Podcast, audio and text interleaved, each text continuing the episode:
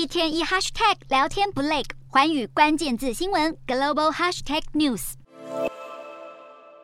总统蔡英文十六号在美国智库活动，以预录影片的方式发表演说。蔡英文以乌俄战争为例，谈论威权主义的扩张，表示台湾人对这种侵略行径很熟悉。蔡英文谈论台湾的经验能够帮助世界更有效对抗专制政权，也呼吁强化全球民主联盟，维护国际利益。就在同一天，五角大厦最高将领、美军参谋长联席会议主席密利也用乌俄战争来接近中国对台湾的潜在侵略。密利还表示，他个人判断习近平很理性，最终会了解攻台会导致中国军队战略崩溃。另一方面，德国外交部推出最新的对中战略草案，德国《明镜周刊》声称取得了这份机密文件副本，当中表示，德国外长贝尔伯克希望德中两国往后的合作能够取决于中国的人权情况。